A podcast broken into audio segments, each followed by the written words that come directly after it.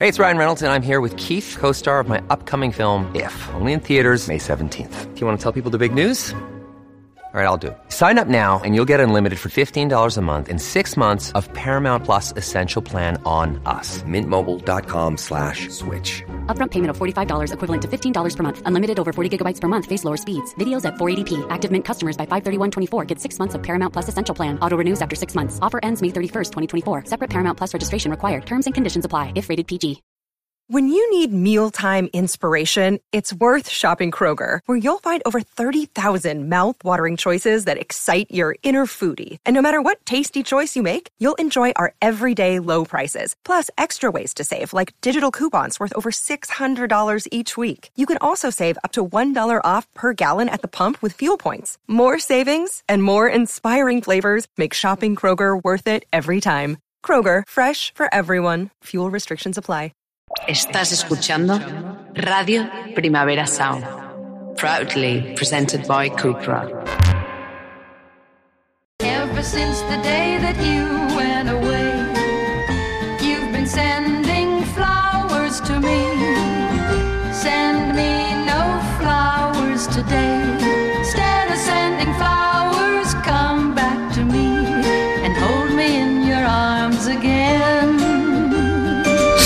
Lucía Ligmael, Isabel Calderón. ¿qué tal estás? Bien, ¿y tú? La verdad es que estoy bastante bien. Pues está genial. La verdad que sí, ¿eh? Eh, me alegra que estemos bien. Sí. ¿No? Estás muy bien ese rojo. Ese rojo. Sí, este, tú te has puesto hoy el que no nos. El, no, El que no- no, no, no vamos igualitas. Hoy no vamos igualitas, no. Porque ya, Porque ya está, está bien. bien. bueno, Lucinda, antes que nada, Sí. eh, vamos a decir que el 27 de mayo estamos en Barcelona, Sí, en el Teatro del Mago Pop, que Sí. no sé cómo se llama. Victoria. Mago Pops eh, Theater, Theater. eh, Victoria, y que todavía quedan entradas. ¿Qué está pasando en mayo en Barcelona? ¿Qué estáis haciendo? O sea, barcelonesas, por favor te lo digo. Mira, el, el día de San Jordi, que vinieron muchas concursantes, todas maravillosas, Sí. A que les firmara libros, me decían, ¿cuándo venís? Y es, pues el 27 de mayo. Ah, no lo sabía. Pues hija, ahora lo sabes. Ahora lo sabes, 27 de mayo, eh, allí estaremos. Sí, Y lo daremos todo as always. as always lo We hacemos. do. Sí, sí, sí, ¿Verdad que sí? Bueno, total. Vale, bueno, vamos a darle la bienvenida a Eva López a los mandos de esta nave feminista. feminista. Gracias Spotify en exclusiva para Radio Primavera Sound. Y ya, y ya está, ¿no? Yo creo Y que esto sí. es de forma semanal ideal total. Por si te has equivocado. A la gente no, no dice lo de ideal total y es, es guay. A mí me encanta Ideal Total. Ideal total porque de forma semanal era otra cosa antes. Otra, Esto es de sí. forma semanal ideal, total. Es como mm, premium. Es que me encanta el título. Es que igual deberíamos de llamarlo solo ideal total. ¿Tú crees? No, no, no, no, porque No, ya- no, no, de forma semanal. Voy a deforme. Sí, sí. Hay que hacer sí, sí. deforme. Hay que hacer deforme, deforme, todo esto. Sí, sí, sí, sí. Bueno, hoy empiezo yo, Lucinda. Sí, ¿de qué vamos a hablar hoy, Isabel? Hoy nuestro podcast se titula Kryptonita, Ajá. con K, Sí. no con C, No. como había puesto yo en el documento Sí. Word, En eh, el Word. Google Docs. Que no nos sponsoriza. Eh, sí, no, claro, perdón, no, pues no fuera. pasa nada. Eh, nada, bueno, a ver, la kriptonita efectivamente es un mineral ficticio que aparece en los cómics de Superman y cuya principal característica es la de ser el único material capaz de debilitarlo a Mm. Superman, anulando sus poderes. Kryptonita. Mira, ¿Qué? Clark Kent, Superman. Clark Kent, Superman. Estás totalmente diferente. No, ya, sí.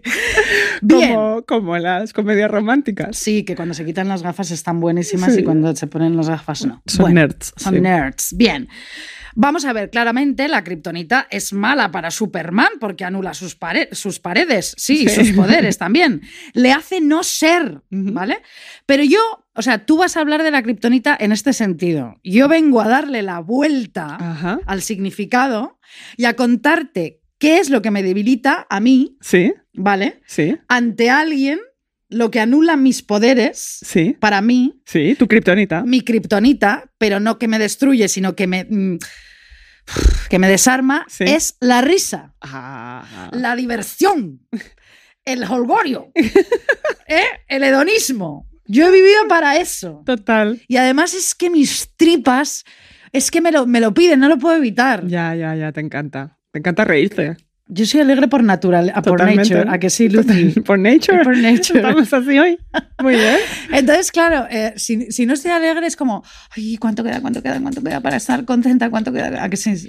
Bueno, ayer estuvimos tú y yo una hora y media hablando por teléfono Sí. y yo creo que hacía mucho que no nos reíamos tanto. Eh, sí, no, porque Lucía estaba muy graciosa. Bueno, estaba loqui ayer, pero... un poco de resaquín. un o sea, poquiti, nada, un poquiti. eh, piquititi. Y sí, hacer Sí. reír es maravilloso. No, y, y- y Y reírte y todo, es fantástico. Bien, entonces, alguien que me haga reír, que haga que me lo pase bien, que me haga divertirme, es mi kriptonita. Mm, Puesto que normalmente, eh, con todo mi tal, digo que soy yo la que lo hace, mm.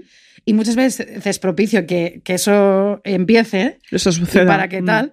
Pero, pero si, si yo recibo esa diversión sin que yo haya iniciado nada o tal, bueno, Eso es una maravilla. Me muero. Sí, sí, sí. es mi kriptonita absolutamente. Podría enamorarme de alguien solo porque me hiciese reír. Eso que dicen siempre en las películas de no, que tengas sentido del humor. Sí, pues sí. Sí, sí, sí, sí, sí, por sí, supuesto. Sí, sí, sí. Reírte sin parar. Yo dentro de poco querré enamorarme y quiero que me hagan muchísimo Claro. reír. Es para mí fundamental. He entendido que me hagan muchísimo leer. Digo, no, pues si leer tú ya, lo, no, lo leer- haces tú. leer nadie me tiene que hacer nada porque la Sí. lectura también es mi kriptonita, Lucía. Leer es bello, los libros recién nuevos, mm, cómo huelen y todo esto. Bueno, vamos a ver. Bien. Esa persona, vale, que me haga reír y me eleve y me desarme, la perseguiré para que esté en mi vida, para que permanezca a mi lado, para que en los momentos más tristes de mi vida haga bromas y subvierta mi tristeza en algo cómico. Muy bien. Esto me pasa muchísimo con mi amigo ah, Jaime Zataraín, Sí. que le mando un beso desde aquí. Un beso enorme. Porque las cosas más oscuras eh, que me pasan en la vida las convierte en algo absolutamente delirante y me hace que me descojone y lo convierta todo en el reverso Total. mm, de Del horror. sí. Y se lo agradezco desde aquí. Jaime, te quiero muchísimo. Además, Un el beso otro día enorme. te lo dije en mi cumpleaños. Te quiero, le dije. Bien. es unas personas, además, con las que más me río en la vida, ¿no? Claro. Bien, existe un libro maravilloso llamado La risa de las mujeres, de Alianza Editorial, una historia de poder, escrito por Sabine Melchior Bonet, en el que hace un repaso histórico sobre nuestra risa, la de las mujeres. Ah, qué bueno. Es estupendo, es maravilloso el libro. Bien. Dice, ah, dice eh, Sabine Melchior Bonet, la naturaleza ha separado la risa de la belleza. Mm. Qué, qué, mm, ¿Por qué? error, Sí, total. qué error, ¿no? Total. Porque ¿qué hay más bello que, que, que, que ver reír a alguien o, o y, todo? y que- y es muy atractivo, es lo que tú Eh, decías sí, antes. eh, bien. Dice, dice espasmo, desorden, pequeño seísmo del rostro, la risa desfigura, sacude el cuerpo, arrebata toda dignidad. ¿Entiendes? Mm. Inconveniente se escapa de las entrañas, ¿no? Claro. Los griegos le llamaban la sacudida. Qué bueno. Es que reírte a carcajadas, sobre todo, es una especie de orgasmo. ¿Tú te acuerdas cuando pasaba, no sé si te pasaba mucho de pequeña, esos ataques de risa que no podías parar? Esto voy a hablar de esto. Ay, Eso, eso, era maravilloso, ¿no? Maravilloso. ahora ya es más difícil. Bueno, no Sí. sé, ¿eh? Es que yo ahora lo que me hace más gracia es lo de convertir las desgracias en comicidad. Claro. Eso es lo que más gracia me hace. ¿Sabes? O sea, me puedo... Ya, ya te veo. Ya lo sé. Bien, bien, los griegos la llamaban la sacudida. Qué Sí. bonito, ¿no? Fíjate qué cosas, ¿no? A ver, yo al revés lo asocio la risa, reírse, a la belleza, ¿no? Alguien que sonríe o que ríe a carcajadas llama la atención, ¿no es verdad? Totalmente. Te fijas inmediatamente, igual que si alguien llora por la calle. Sí. Pero alguien que se está riendo te atrae inmediatamente. Total. O sea, es así. Y te da envidia. Sí. Además, que se esté descojonando de esa manera y tú en ese momento no. Sí. A mí me da envidia. Quiero ser esa persona en ese momento. Es total. ¿No? Estaba- mira, eh, una tontería, pero estaba un día eh, con un amigo en un restaurante al que te quiero llevar en Barcelona hace meses. Y había al lado unas señoras que eran, eh, una era inglés, o sea, eran tres inglesas, que eran familia las tres, y una de ellas vivía en Barcelona y sus hijos hablaban catalán y estaban ahí en la cena. Las tres esta- se habían pillado un pedo cenando y se estaban riendo, pero riendo a carcajadas, a carcajada limpia, que los hijos están un poco avergonzados de las tres y les llega la cuenta y las tres ah, mirando como lejos de a ver qué, qué se habían tomado, cuántos gin tonics. Mira, Y estábamos en el restaurante todos mirándolas ¿Qué con es? absoluta admiración Hombre, y risa que, también. por Está- favor, se lo es estaban que- pasando esas señoras. Qué maravilla. Es que esto, ¿ves? A mí eso, te da Sí. envidia, es, es así, ¿no? Y lo asocio a la belleza, como digo, ¿no? Mm. Claro, yo busco y quiero propiciar o que me lo propicien el próximo ataque de risa. ¿Cuándo será, Claro. Lucía Ligmaer? Hoy, Mm, no. sí. O sea, reírme me río mucho y todo y tal, pero el o sea, un ataque de risa. eh, no, es que, es que no puedo contarlo, pero eh, lo tuve hace poco ¿Sí? y tenía que ver con pudrirse y mo. Ah. Sí. y entonces, pues eso me, eso me hizo llorar. De, De- de risa. risa. Sí, Me encanta. sí, bueno. Bien. Vamos a ver, lo necesito, bien. Me encanta hacer reír, eh, sé que esto lo hago fenomenal, Totalmente. bien, hacer reír, pero yo también necesito que me hagan reír y mucho, pero reírme de verdad, de no poder respirar. Que además Claro. tú sabes que cuando yo me río de repente hay como un silencio porque hago... Y ya me quedo como que hasta que puedo... En fin, bien. Dice Melchior Bonet, la risa es contraria a la imagen de la mujer modesta y púdica, ¿no? Las costumbres del mundo son formales y la risa del hombre es considerada una justa recreación o un remedio a su melancolía.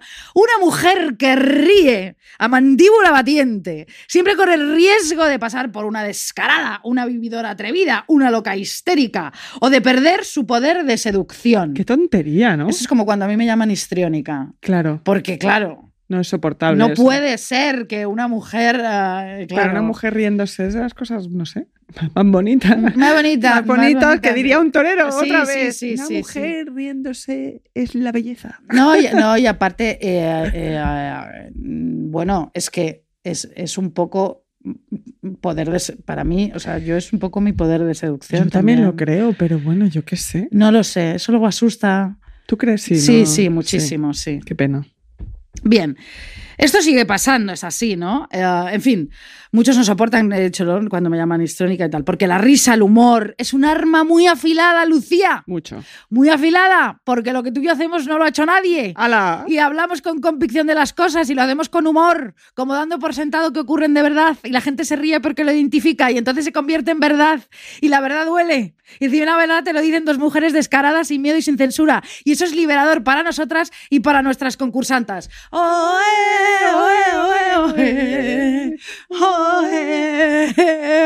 Así no. No encuentro yo novio hasta 2027. No lo quiero ver ahora, pero. claro, dice, bueno, y estás. Bien. Las feministas lanzan una mirada afilada sobre la sociedad y sobre ellas mismas. Mm. Dice Melchior Bonet, la risa ha conservado un poder de subversión y la sociedad no ha cesado de desconfiar de las reidoras. Ah. Ah. Ah. Hombre. Bien, las mujeres, por otra parte, es que tú fíjate, claro, siempre vivimos como. en- tenemos que estar siempre en un equilibrio extrañísimo, ¿no? Porque dice, está la las cosa. mujeres tristes son desagradables. No te descojones, sonríe, pero no estés triste, ¿no? Las mujeres tristes, dice Melchior Bonet, son desagradables. Las mujeres alegres amenizan los encuentros, alegres. Sí, No pero te sin- pases. pero sin pasarse, exacto. Pero debe ser estrictamente mantenida bajo control. Las reglas del decoro, cada vez más severas con el paso de los siglos, tienen como misión contener un miedo masculino ancestral, ancestral frente a una risa femenina desbordante. Claro, Esto es así. Sí. Un miedo ancestral. ¿De qué se ríen las mujeres? Bueno, ¿no? Es lo que decía el dicho aquel que creo que repetía Margaret Atwood, ¿no? Que el- las mujeres tienen miedo de que las maten y los hombres tienen miedo de hacer el ridículo. Sí, y de que se rían de claro, ellos. que se rían de ellos. Me suena. Sí. Bien, entonces, ah, vale, las mujeres tristes, que ya te lo he dicho, mm, Sí, ¿no? sí. Entonces, no sé mm, por dónde mm, estoy. Ah, sí, como misión ancestral, vale. Claro, una risa desbordante surgida de las profundidades de un cuerpo extraño e inquietante, ¿no? Que son nosotros. Los roles no son intercambiables, Lucía. No. No son intercambiables. Y no nos engañemos, siguen siendo que no, o sea, siguen eh, no siendo intercambiables. Por supuesto. Siguen no siendo intercambiables. Eso hablaré yo luego, ya verás. Muy bien, fantástico. Bien. Le corresponde, le corresponde al hombre animar la conversación susurrando galanterías más o menos osadas y a la mujer degustar púdicamente de ese condimento escondiendo bien su risa tras su chal. ¿Cuántas veces nos hemos hecho un poquito las tímidas para no intimidar precisamente Ay, al ay, otro? ay, Yo jamás, la verdad, por eso sí. así me ha ido como me ha ido eh, en, en las relaciones eh, y en los ligues. Ya. No en las relaciones largas, sino en los ligues y todo Los esto. ligues, sí. Sí, No te has hecho la tímida. yo no puedo. es que no sé hacerlo. No puedo hacerlo, Lucía. Esa es tu kriptonita. Es que, no puedo, puedes. como una olla express, puedo de repente salir volando. Es, es- es así. Es verdad, es verdad. Es muy egocéntrica. Bueno, Nah, vamos a ver. No es por egocentrismo, es por burbujeante. No, no, total. Bueno, ya sí, no. Bueno, bueno. Vamos a ver. Vale, no, claro. eh, eh, es, eh, bien. Nuestra vocación desde los siglos de los siglos de las mujeres era el silencio. ¿Y qué hay más contrario al silencio, Lucia Ligmaer, que una buena carcajada? Ya, nada. ¿Eh? Nuestro, más- nuestro contrario al silencio de las mujeres es una buena carcajada, cariño. Me O sea, encanta. me encanta. Ríe, carcajéate, grita, hija. El mundo es tuyo, amiga concursanta. Y solo hay una vida. Cuanto más rías, más vivirás, o más habrá valido la pena. ¿Sabes cuál es la risa que más me gusta a mí? La mía. No, no hablo de ti. Digo, Ya, como ya he concepto de risa. He dicho al prospesitas. Dime. La, la de la revancha. Ah, sí, sí, sí. la de sí. ja, ja, ja, ja. No, pero eso ya, eso es como una sonrisa que se te pone, que no se te va. Nunca. O sea, no, o sea, cuando ya, cuando ya te has vengado, ¿no? Es como. Es que no se te va esa sonrisa, Nunca. ¿no? Ni la que- risa me- tampoco. O sea, la risa viene después, efectivamente, porque. Pero primero se te queda una mirada y una sonrisa que vas Por la vida en el flotando, ave sí. alucinando, ¿no? que a mí eso me ha pasado. Bien, entonces. ah, ah, ah, ah, Lucía. El mundo es tuyo. Sí, el mundo es tuyo, hija. Bien, cuanto más vivas, tal, habrá valido la pena. Cuanto más rías, bien. Luego te salen las patas de gallo y todas estas cosas, Bueno, pero chica, felicidad. eso es vida, vida, Vida. Y es para sentirte FIFA, cariño. Bien. FIFA. Nuestra mirada nueva y crítica, Lucía, ofrece una revancha a todas las prisioneras de la omnipotencia patriarcal. La conquista de la risa es toma de poder. Mm, Tú y yo somos poderosas. Yes. Y esto les jode a mucha gente. Mucha. Jódete. Jódete. Jódete Ya es lo que hay. porque la risa es poderosa. Bien, es también liberación del cuerpo y disfrute, independiente de toda receta. Jubilosa y extravagante o corrosiva y desmitificadora, la risa barre con todo a su paso y se parece a veces a una danza sobre un volcán. Ay, qué maravilla. Esto lo dice Melchior Bonnet. Quieres reír y no te apetece, por ejemplo, ¿no? Tú, tú estás triste y quieres reír y no te apetece, ¿no? Pues tú Sí. empieza con una amiga a reírte ridículamente de mentira, risa fingida, risas forzadas, risas ridículas, risas tan ridículas que empezarán a hacerte reír. Al final llegará la risa verdadera, una risa victoriosa y arrolladora, que no se preocupa de nada más que de sí misma. Porque la risa solo se preocupa de sí misma. No, Cuando te estás riendo no importa absolutamente nada, Nada más. más. Y eso es tan liberador. Eso es una maravilla. Dejar de pensar cinco segundos Y reírte sin parar. y reírte sin parar. Y te vas a casa que ni, ni 30 minutos de elíptica. Nada, nada, nada. ¿Verdad? nada. Te has cansado, la risa no cansa. Sí, sí, sí, sí. ¿Eh? fantástica. Bien. Entonces, a ver, es así cuando ríes de verdad, solo importa esa risa, no es absolutamente precioso esto, ¿verdad? Lo que digo, solo Total. importa en ese momento esa risa que salva tu mundo por un instante. Y qué importante es a veces salvar tu mundo. Qué importante y descansar de tu mundo y de tu cabeza. Sí. Es tan importante. Olvidarse. Uf, un rato, un ratito, un ratito solo, por favor. Bien. Virginia Woolf, una de las nuestras, ¿no? Nuestra amiga, Sí. una de las escritoras que más se interesó, siendo muy joven por la risa de las mujeres, reclamaba para sus novelas el derecho de subvertir el orden del mundo. Esto lo dije en el podcast que hicimos en New York, que nos lo pasamos fenomenal. New York. City to make me and to be to roller, roller coaster. Bien, Roller entonces, coaster. eh, roller coaster Twilight. En, en New York dijo Virginia Woolf, eh, no lo dijo en Nueva York, o sí, no lo sé, pero yo lo dije que lo dijo, volver serio lo que le parece insignificante a un hombre, volver anodino lo que le parece a él importante. Bueno, claro, subversión total. Esto lo estamos haciendo continuamente. Mira qué bien. Hoy tenemos flores para nosotras. Flowers, Flowers to, to me. to us, ¿no? Sí. Bien. La risa, según Darwin, eh, bien, sería la expresión primitiva de la alegría propiamente dicha o de la felicidad, como puede verse claramente en los niños que ríen casi sin cesar mientras juegan. Conducta innata y sin aprendizaje. La risa Claro. estimulada por la madre. Bien, voy a meterme en este tema de los niños y la madre, Venga, pero en plan eh, criticándolo. muy bien. Porque Darwin, o sea, Hasta aquí podríamos hasta aquí llegar. podríamos llegar, Darwin. Bien. Vamos a ver, muchos escritores machirulos asocian la risa a los niños o a ellos mismos de niños y a sus madres, a sus mamás y a ellos de pequeños. La risa es una cosa de niños y de madres, una risa inocente y protectora, no liberadora, no para individuas adultas. Mm. Balzac, Víctor Hugo y otros muchos escritores han cantado a esta porosidad alegre, ¿no? Oh. Los rasgos del otro o la belleza de una madre no hablan más que de su ser físico, mientras que su voz y su, su risa surgen del interior. Ella es el amor, ella es la vida, ella es la alegría. Mira tú. Sí. También el pequeño Marcel Proust se sació eh, eh, en la mesa de los dioses y para él la sonrisa materna tiene el sabor sensual del beso, promeso de una ternura sin límite. Uh, Bien. ¿Y esto? Maravilla. todos imbéciles, ¿no? Porque la madre, claro, pues y allí ellos de pequeños sonreían la inocencia, luego todos los escritores malditos sufren, escriben, tienen éxito, pero mm, todo Pero mal. nada como la infancia. Escarban como sus- en sus traumas y su mamá les hacía reír, hacían una risa blanca e inocente y ellos eran felices y aún Ah. la vida no les deparaba todos los éxitos que iban a tener, pero que ellos sufrían muchísimo, pues no, vete tú a saber por qué. Bien, Bien en fin. Al igual que Tolstoy, ya adulto, guarda el recuerdo de esa fresca caricia semejante a un bálsamo en medio de las dificultades, dice Tolstoy, cuando mi madre sonreía, por muy bello que fuera su rostro, se volvía incomparablemente más bello todavía y la alegría parecía instalarse por doquier. Uh, qué maravilla. Si tuviese la posibilidad. No, no, no. Pero, o sea, qué maravilla sí, pero chica, si tuviese la posibilidad en los momentos dolorosos de la vida de volver a ver esa sonrisa, aunque fuera solo por un instante, no conocería el dolor. Ya, la mitificación total. La mamá que hace reír al niñito o a la niñita, la mamá alegre y candorosa, el niñito que río, qué bonito, qué inocente, la risa pura, Lucía, la risa blanca, la risa tierna, la risa protectora.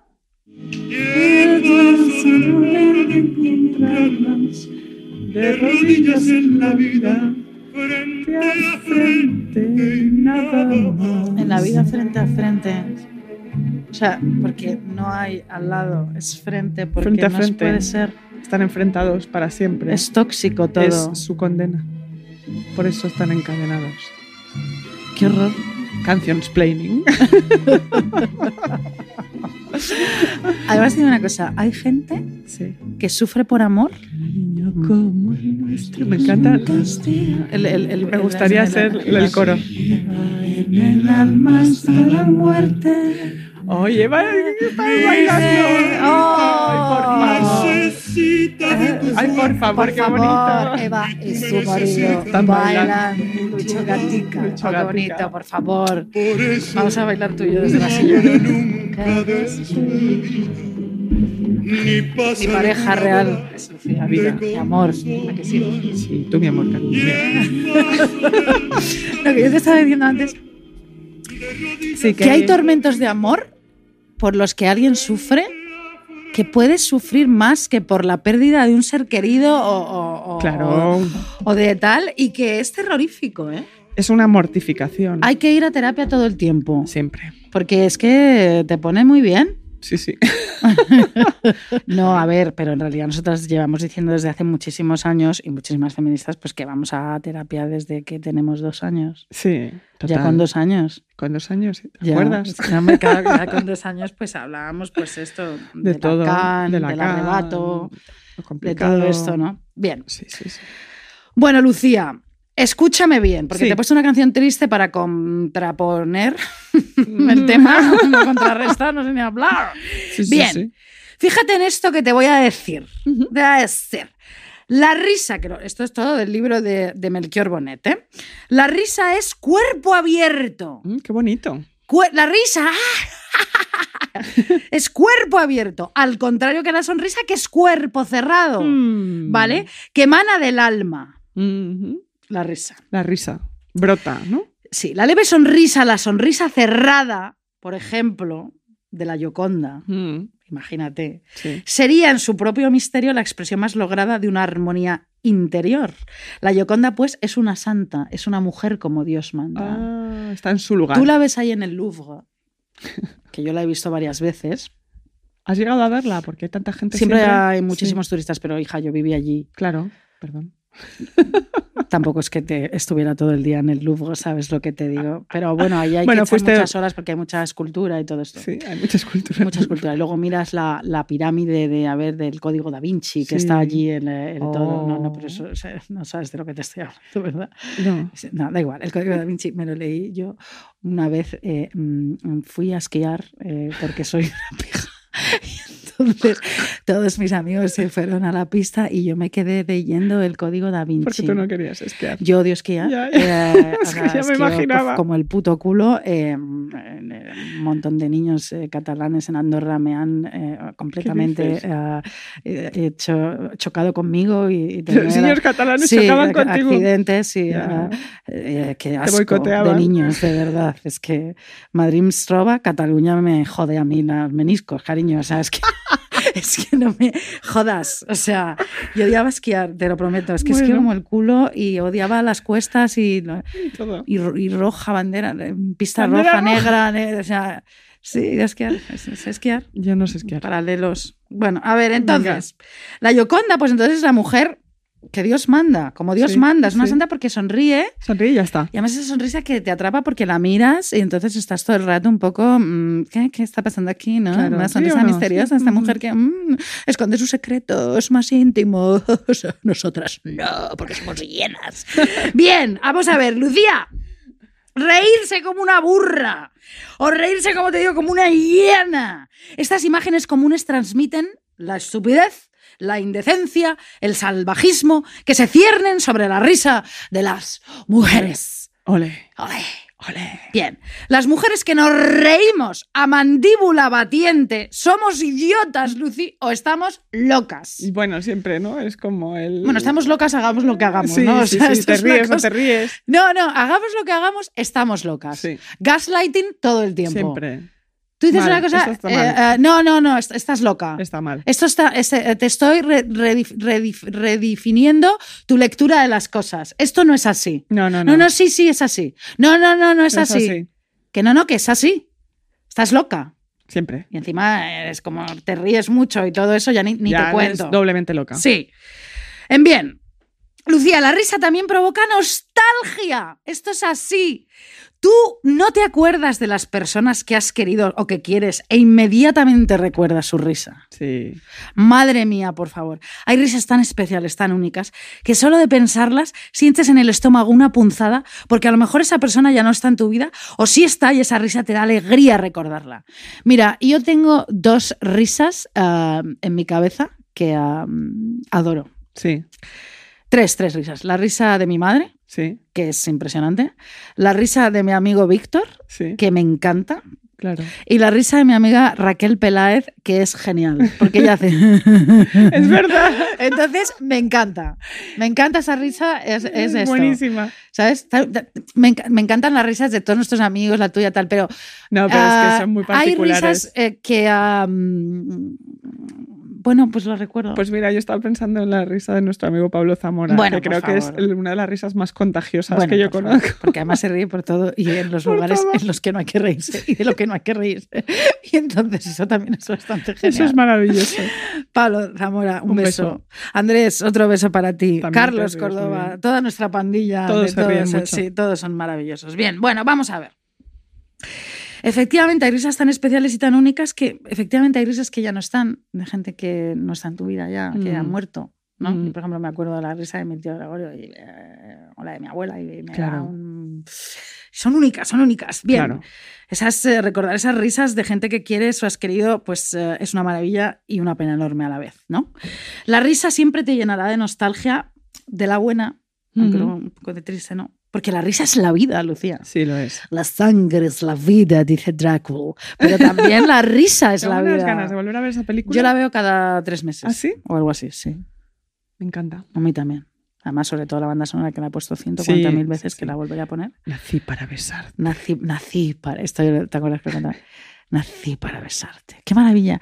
Quiero, quiero, quiero alguien que, que me diga dentro de un tiempo, nací para besarte. Eso está muy bien, claro. ¿Sabes? Sí, sí, sí. sí. O que, o, que, o, que, o que me venga a ligar porque de repente oiga mi risa en un bar. Qué maravilla, claro. Qué bonito, ¿no? Sí. Sí.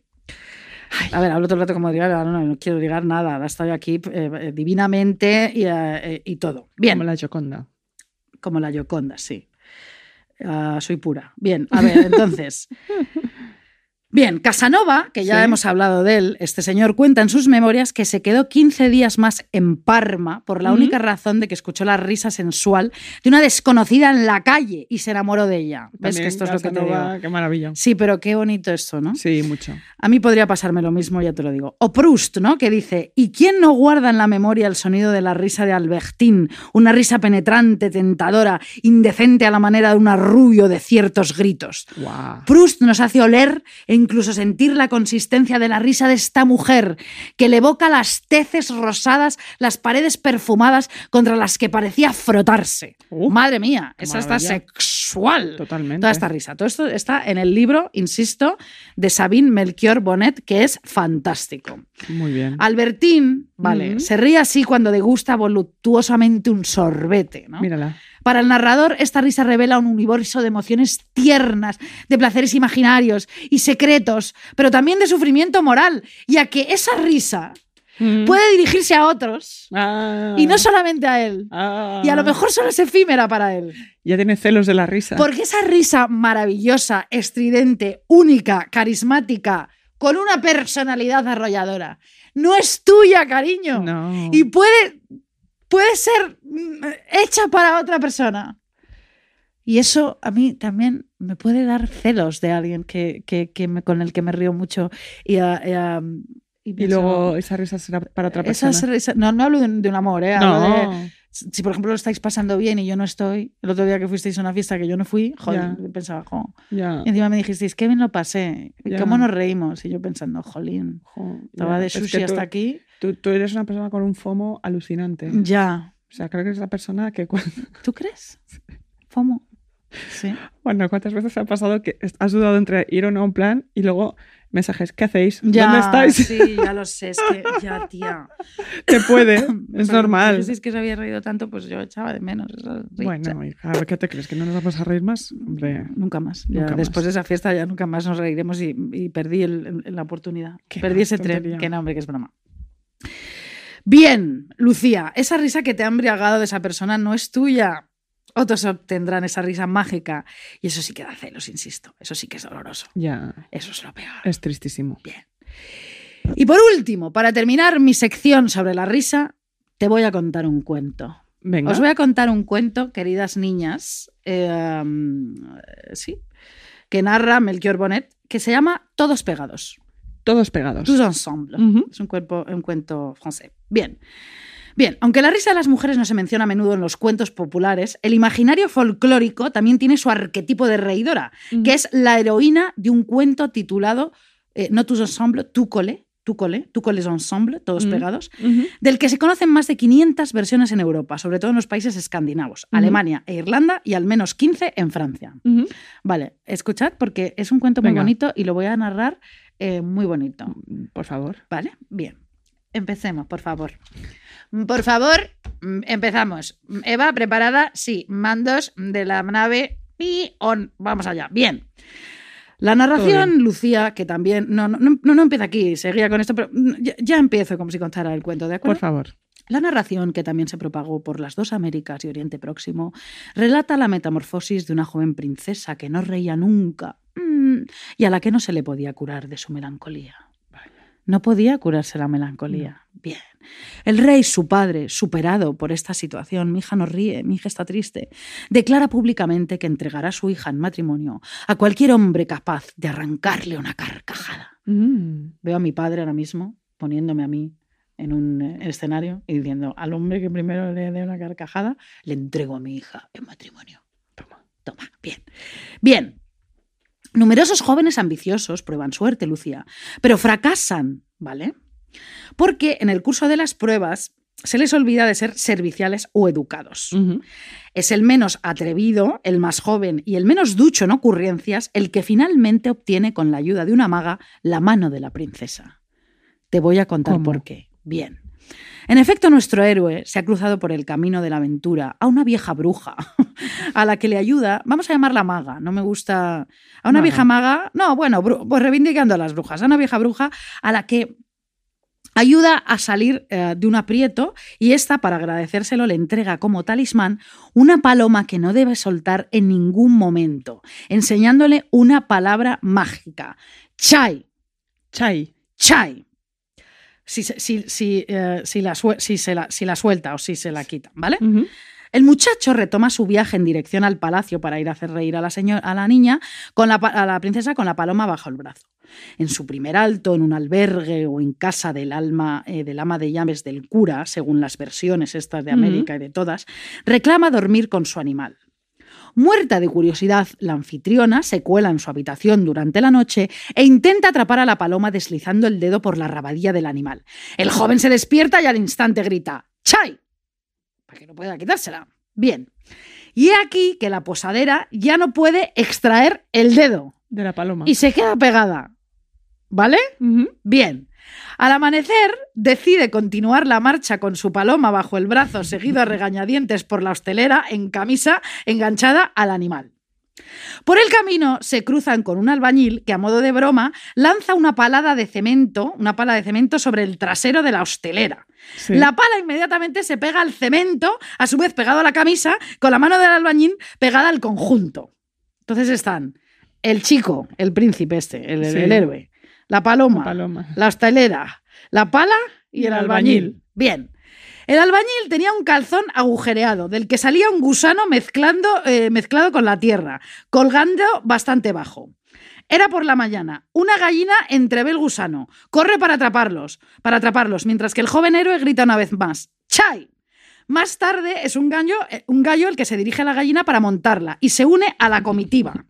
Llega una comadreja que salta sobre el gallo, un zorro sobre la comadreja, un lobo sobre el zorro, y todos aullan, pían y gritan hasta que el joven logra llegar al palacio de la princesa, con la paloma, la hostelera, la pala, el albañil, el gusano, eh, eh, eh, eh, el gallo, la gallina, la comadreja, el zorro, el lobo, el zorro y su puta madre. Bien. Llegan allí. La joven ya levantada está cada vez más triste. Pero al escuchar estos ruidos de carnaval, se aproxima a la ventana desde donde divisa la estrafalaria farándula. El muchacho, la paloma, la hostelera medio desnuda, la pala, el albañil libidinoso con el pantalón agujereado, el gusano, la gallina, el gallo, el zorro, la comadreja, etc. Pegados los unos a los otros por la casualidad, la curiosidad o la concupiscencia. ¿Vale? Concupiscencia. Golpeándose, cayéndose y gruñendo.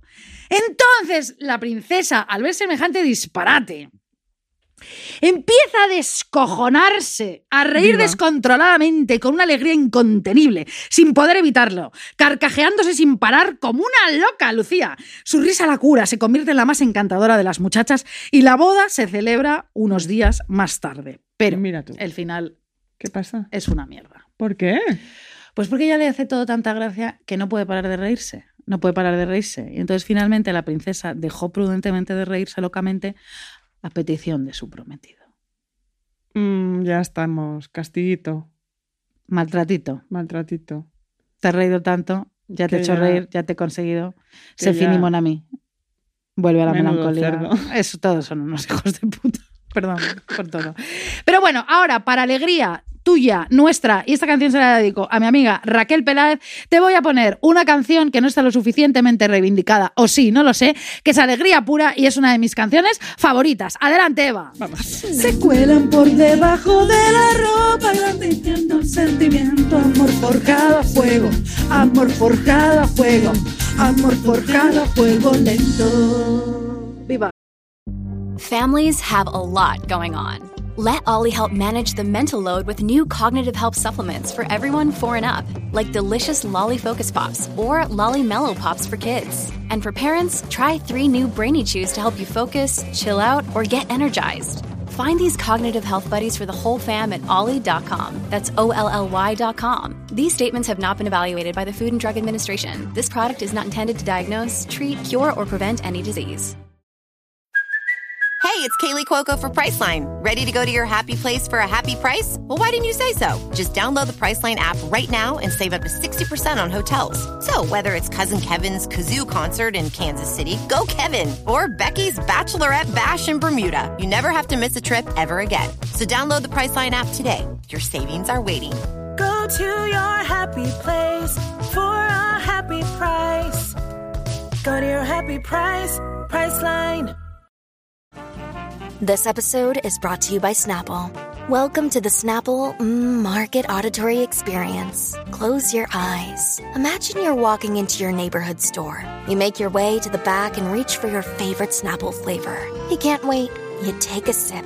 Whoa, that's a lot of flavor. Hmm, what flavor are you holding? Now open your eyes and check out Snapple.com to find ridiculously flavorful Snapple near you. Viva Rosana, hija. ¡Viva, viva! Viva. Oye, qué maravilla. Sí. Muy bien, ¿eh? ¿Todo? Hombre, cariño, pero tú qué te piensas, estás dando una profesional de la radio, de la risa, del divertimento y de la canción. Mucho, mucho, muy bien, muy bien todo. Me gusta mucho. mucho, Muchas mucho. gracias. Yo voy con algo totalmente diferente. Muy bien, cariño, claro, pero eso está el, Es lo que tiene. el- el contrapeso, ¿no? Es Contrapeso, contrapeso. Pues mira, yo para hablar de la, kriptonis- de la eh, ya empiezo bien. Este, la pitonisa, De la kriptonisa. De la kriptonisa, cariño. Kriptonisa. A ver, cuéntanos. ese elemento que nos puede el talón, es el talón de Aquiles, ¿no? De cada persona. De Superman, sobre Sí, todo. sobre todo, Está sí, inventado claro. en la peli. Sí, sí, sí, sí. Sí, sí, sí. O sea, no es real. Es un mineral que es mentira. ¿Ah, Yo me acuerdo mucho de nuestro mm, propio episodio, eh, Lester, el Oh. personaje de Casino, que es la kriptonita de Sharon Stone. Em, hay gente que es tu kriptonita, que no importa lo que te hayan hecho, siempre vuelves a caer en sus garras, ¿no? Eh, o el hombre trepa, ese que usa sus encantos para llegar hasta ti y luego usarte como si fueras un Carrefour Express, ¿no? Que toma lo que quiere cuando le viene bien y luego desaparece. Pero hoy no voy a hablar de hombres, no vamos a hablar de hombres. Eh, estoy hasta la coronilla de ser tu media costilla, que decía la gran Andrea de Aterciopelados. Luego, luego la escucharemos, qué maravilla esa canción. Mm. La kriptonita puede ser no solo lo que entendemos como debilidad, sino también, ¿por qué no?, los placeres que consideramos tóxicos. Claro, claro, total. Claro. Eh, hoy, sin que sea un precedente, no vamos a hablar de amor. Ay, No, qué no, pena. No, no, hoy no. Pero sí, como vamos a hablar tú y yo ahora de amor. Bueno, no, faltaríamos. La kriptonita es también todo aquello relacionado con la belleza, con el placer desmesurado, con el hedonismo que nos puede. ¿no? Acordémonos de A Contrapelo, ¿no? de Huisman, del escritor Huisman, en la que su protagonista se gasta el dinero de su herencia recluido en una mansión donde da, rienda suelta a sus placeres decadentistas, ¿no? a todos sus gustos individualistas y cínicos. Él es exquisito, rebelde, vago. Un cursi, vamos. Sí. Se pilla una tortuga y la cubre de piedras preciosas.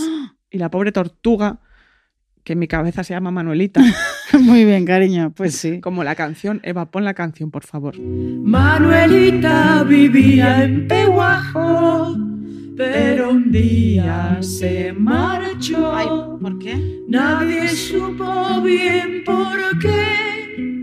A París ella se fue. París. Sí. Pues nada, la pobre Manuelita de A Contrapelo se muere por el peso de las joyas. Joder, ¿no? la pobre. Sí, pobre Manuelita. Y eso que, se- que duran mazo las Ya, tortugas, ¿no? Pero pues la de Huisman no. pues, bueno. Porque el gusto estético del duque Jean Floresas de Cézanne la ha matado. Manuelita es una víctima del placer de ese egoísta, que solo piensa en sí mismo, en su propio disfrute. Ojalá ser un poco más egoístas a veces y no ser Manuelita, ¿verdad Isabel? Pues sí. Quizás somos el duque Jean de alguien, Sí. quién sabe. O quizás somos siempre Manuelita. Yo creo que siempre somos Manuelita. En fin, para eso está la terapia, como decías tú, Y las amigas. sí. Pero yo hoy vengo a hablar de otra cosa, sí, de la kriptonita. Si la kriptonita de Isabel es la risa, la mía es el romanticismo. Totalmente. Lamentablemente. No, Bueno, sí. sí, sí. En el sentido más antiguo del término. Lo sublime, lo sentimental, algo trascendente que debe ser explicado tanto en el amor como en el arte. Yo leo a las Bronte, a Emily Dickinson, La búsqueda de los paraísos perdidos, Los páramos donde la niebla lo cubre todo y el clima es el- un reflejo de tu vida interior. Heathcliff. Heathcliff, quiero lluvia, quiero frío, huracanes, casas abandonadas, tener el pelo largo y ser una dama de Charlotte pre-Rafaelita que desciende por el río con un vestido largo y de gasa para enfrentarse al sacrificio de su alma para Ay. el más allá. Tú tienes un corsé que te compraste en Nueva York, Sí, muy, Muy bonito, romanticista. sí, me lo puedo poner ¿Romanticista? romántico. Romántico, que solo te lo, has puesto, te lo has puesto en un directo. Claro, es que Hija, es precioso. Es, muy bonito, sí, sí, sí, no tengo que poner más. Hombre, Sí, sí, tienes toda la razón.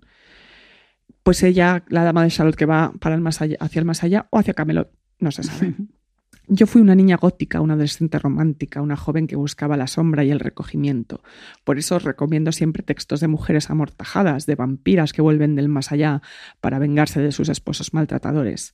Y por eso hoy traigo una de las obras de arte que más me gusta y que por fin se ha traducido a nuestro país, que es El papel pintado amarillo, de la escritora feminista Charlotte Perkins Gilman, un libro que ha editado con mucho gusto y mucho tino Alfa Decay muy bien. y que te lo lees en una horita tonta que tengas, sinceramente, porque es cortito, y que te hará querer quemar iglesias, destrozar parkings y te convertirá en una Godzilla vestida de encaje. Fíjate, una Godzilla vestida de encaje. Sí, lo una veo. maravilla. El cuento, eh, porque es un cuento que la edición de Alfa tiene, de Alfa Decay tiene además otros cuentos de, de Perkins Gilman, es de 1892 y tiene la estructura y el estilo de un diario. ¿no? Muy Es bien. una mujer, una narradora que escribe en su diario. La narradora y su esposo, John, un médico, han ido a hospedarse a una gran casa de campo que está sospechosamente bien de precio, baratísima.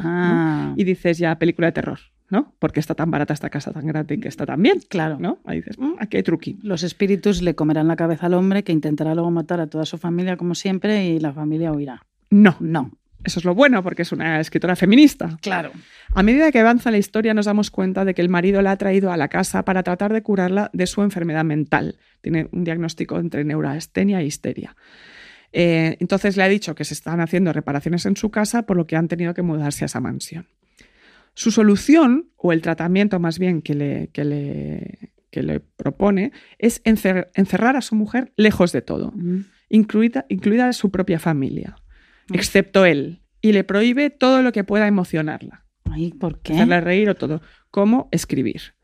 Eso era un tratamiento que se hacía mucho en esa época. Es decir, cuando tú, te- tú tenías un diagnóstico a una mujer de, de algún problema neurasténico, era aislamiento y reposo. Ella escribe a modo de diario su relato de lo que su- le sucede ¿no? y el efecto que tiene en ella, en secreto, escondiendo su pluma y papel cuando su esposo y la hermana de él, Jenny, entran a la habitación. Jolín. ¿vale? Entonces tú estás leyendo algo que ella está escribiendo a escondidas. Y viviendo. Sí. Bueno, no Charlotte en este momento, sino la narradora. Sí, una sí, narradora sí, sin nombre. sí, sí. El tratamiento sugerido por John para su esposa se implica también liberarla de sus deberes maternos, porque ya tiene un bebé, tienen un bebé que será cuidado por Jenny, ¿no? por la hermana de John. Jenny también hará todos los temas de cocina y las tareas del hogar. Ella no tiene que hacer nada. Nada. Solo tumbarse en la cama y engordar. Qué horror, dicho, pero sí. sobre todo, no, mm, qué coñazo, ¿no? Bueno, Estar, imagínate. eh, horas ahí. eh, La vida entera. El tiempo que dure el tratamiento. Que lo decide el marido. Qué ansiedad. A medida de que se desarrolla la historia, te das cuenta de que privar a la narradora de cualquier cosa para ocupar su mente está empeorando su enfermedad mental, no mejorándola. La narradora confiesa que ni siquiera puede llorar en compañía de su esposo o cuando hay alguien más presente. Por eso, eh, se- porque eso se interpretará como una señal de que su condición está empeorando, ¿no? Eh, y su esposo le ha prometido, o más bien amenazado, con enviarla a otro médico, Weir Mitchell. Will Vale. Mitchell. Sí, que además es un médico real eh, del que luego hablaré. Ajá, que Sí, hacía estas que hacía estas cosas. asquerosos a las Exactamente. Si su condición no muestra señales de mejoría. Y según una amiga que ha sido tratada por él, Weir Mitchell es como su esposo, solo que más, es decir, más estricto. Y ahora voy a poner una canción de Fiona Apple Nos gusta mucho. de Rabia, eh, que es Get Gone, que es mm, pirata.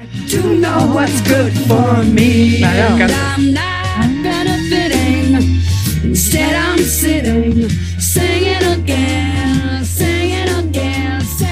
Singing again, singing maravilla. Preciosa, Lucía. Es preciosa, preciosa. Es que Me ya encanta está. esa canción. Fiona ya está, está. Coño, no puede más. Hay otra de Fiona Apple que se llama. eh, que es como que sal de. Vuelve a la roca de donde saliste, le dice, como si fuera un bicho. Claro, ¿no? Muy bien. Bueno, hija. bueno. La, la mejor para las canciones de rabia es la mejor. Pues estupendo. Bueno, pues nada, el papel pintado amarillo eh, comienza jugando con la idea de lo que estamos a punto de leer, ¿no? Es una historia de una casa embrujada, ¿no? Un cuento gótico, una pieza de terror. Eh, ¿Por qué otra razón, se pregunta la narradora de la historia, la casa estaría disponible a un precio tan bajo a menos que estuviera embrujada, claro? ¿Y por qué ha estado desoc- desocupada durante tanto tiempo? Así es como comienzan muchos cuentos eh, de casas encantadas. Y esto, lo interesante es que resultará ser cierto en muchos sentidos. La historia a menudo se incluye en antologías de ficción de terror eh, porque hay una especie de halo inquietante eh, en, en el, en el cuento, pero a medida que se desarrolla nos damos cuenta que estamos leyendo algo mucho más inquietante que la historia de una casa embrujada común y corriente, porque hay dos opciones.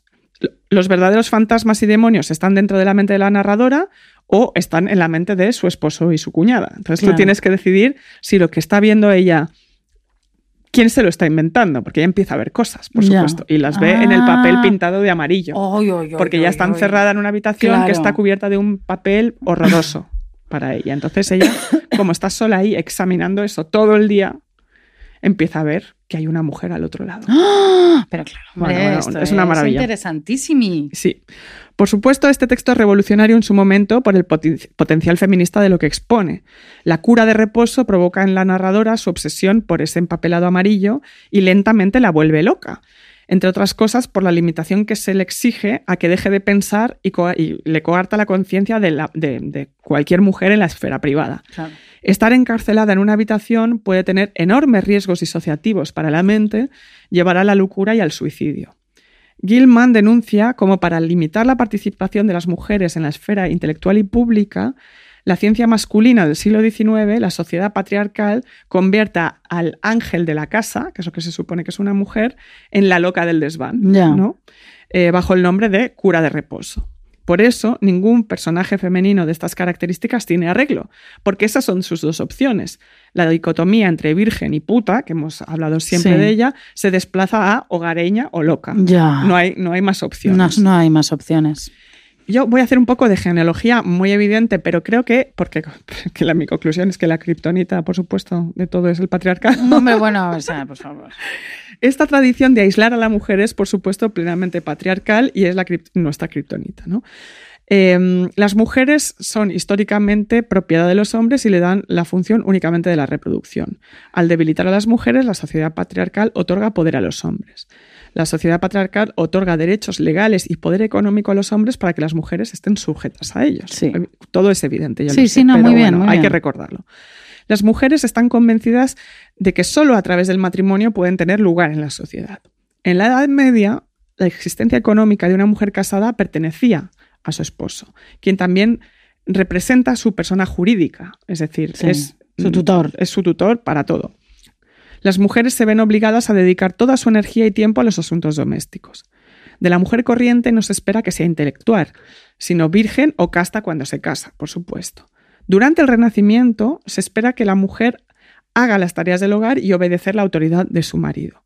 En el siglo XVII se consideraba que las mujeres no entendían las complejidades de los asuntos públicos debido a su debilidad intelectual directamente. En el siglo de las luces, según Isaac Newton, Canceladi, em, las cosas irracionales son secundarias, insuficientes, fantasiosas, innombrables y otras. Las mujeres, entre ellas, son secundarias e insuficientes, son, son fantasiosas absolutamente. Dado que los hombres piensan que las mujeres carecen de inteligencia, creen que pueden gobernar sus vidas. Alguien tan importante como el gran ilust- ilustrado Rousseau pensaba que las mujeres no podían ser guiadas por sus propias mentes, por lo que su papel era el de la vida familiar, la maternidad y como mucho cuidar de los niños de otros. Sí. Según Kant, también hoy vengo con son Ay, 80 Kant. días sol- son sin parar. Según Kant, las mujeres no son aptas para los estudios académicos que requieren razonamiento, porque son tímidas y débiles por naturaleza, por lo que necesitan la protección de los hombres. En el siglo XVIII, los deberes básicos de las mujeres son dar a luz y ocuparse de los asuntos domésticos en la estructura tradicional patriarcal. Las mujeres reciben una educación restringida que persigue básicamente el propósito del matrimonio. Al adoptar el rol de esposa y madre, la educación de la mujer incluye únicamente el cumplimiento de sus responsabilidades en la familia y en el hogar. Siglo XIX. Estás haciendo un buen repaso histórico. Sí, sí. Yeah. Llegamos a lo que dice Gilman. Los conceptos de matrimonio y familia se convierten en parte fundamental como institución. Las mujeres deben ser optimistas en todas las situaciones negativas. O sea, ni siquiera puedes decir, oye, John, no lo veo claro. Esto que vas a invertir de tu Smith. dinero, John Smith, mm, ¿todo el trigo? ¿Te vas a gastar todo el trigo en esto? No lo veo claro. No, No. sí, cariño, John, gran idea. Bien. Eh, porque deben representar la buena moralidad y criar a sus hijos como individuos virtuosos. En la jer- jerarquía social hay esferas separadas para hombres y mujeres. La esfera pública es la racionalidad y lo masculino, mientras que la esfera privada representa la sensualidad, la moralidad y las mujeres. Que claro, dices sensualidad y moralidad. Claro, claro, si siempre, Está- estamos, siempre estamos ahí en, una- en un equilibrio de, de- de- de- de mierda. Nunca puedes ganar, nunca vas a ganar. Siempre nunca, nunca, en el borde del volcán, como antes Totalmente. de la risa. Exactamente. Em, por tanto, la mujer es asumida como ángel del hogar, como decía. Se espera que esta mujer que está atrapada en la esfera privada mejore espiritual y emocionalmente para que pueda aliviar el estrés de su esposo en la esfera pública. Ella tiene que estar siempre perfecta, con la cabeza bien amuebladita, porque ella es la responsable de que cuando el marido llegue a casa esté desestresado. Las jóvenes están convencidas de que el matrimonio es el propósito incuestionable de sus vidas. Por supuesto, la soltería es lo peor. Las madres les dicen a sus hijas que necesitan protección masculina. Por supuesto, no pueden ir a ningún sitio solas, porque además eso representaría eh, un tipo de libertad sexual que ya eh, rompería Que no toda la estructura. vista, sí. Eh, que las niñas sean sumisas con los niños ya eh, desde pequeñas y que sean cariñosas. Les dicen a sus hijas que solo necesitan belleza para encontrar marido. Por ello, la estructura patriarcal reclama como derecho natural la superioridad de los hombres sobre las mujeres. Se otorgan todo tipo de derechos a los hombres, mientras que a las mujeres se les otorgan deberes eh, que ya hemos dicho, ¿no? Casa, cuidado de los niños. Después del matrimonio, las mujeres pasan a ser propiedad de, su ma- de sus maridos directamente. Una mujer que comete adulterio o es seducida es etiquetada sin cuestionamientos como una mujer caída en desgracia, con la cual no se puede hacer nada, por supuesto, es causa de divorcio y puede ser directamente dejada en la calle, Ya, ya, ya. sí, a sí. merced del mundo. La sociedad patriarcal impone un doble rasero a las mujeres en el matrimonio porque mientras ellos disfrutan de la esfera pública, las mujeres están únicamente en la esfera privada, en esta casa eh, claustrofóbica, que es eh, la casa de- del, del papel pintado amarillo, Mm. y mientras los hombres son elogiados por su comportamiento y las mujeres son acusadas por lo mismo que hagan ellos. O sea, lo que ya sabemos. Dado que ellas están sujetas a los hombres para el sustento, su relación sexual se convierte en una relación económica Claro. por lo que el matrimonio eh, afecta el desarrollo de las mujeres eh, de manera negativa, evidentemente, impide la libertad y la igualdad. Los rasgos más definitivos son la sumisión, la pasividad sexual, son impuestos y adoptados por ellas, que están convencidas de necesitar la protección del hombre. Sí.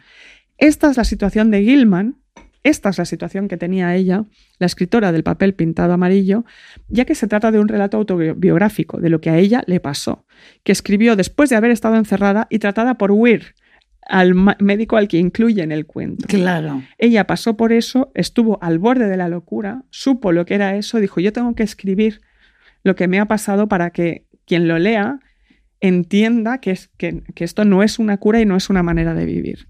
El cuento em, se publicó y fue un éxito inmediato, se publicó en un periódico por, por el tono, porque es que te lo lees, es esa primera persona tan desconcertante, tan, Sí. tan rara en ese momento, que todo era tercera persona, paisajes, cosas así. ¿no? Descripciones. Descripciones.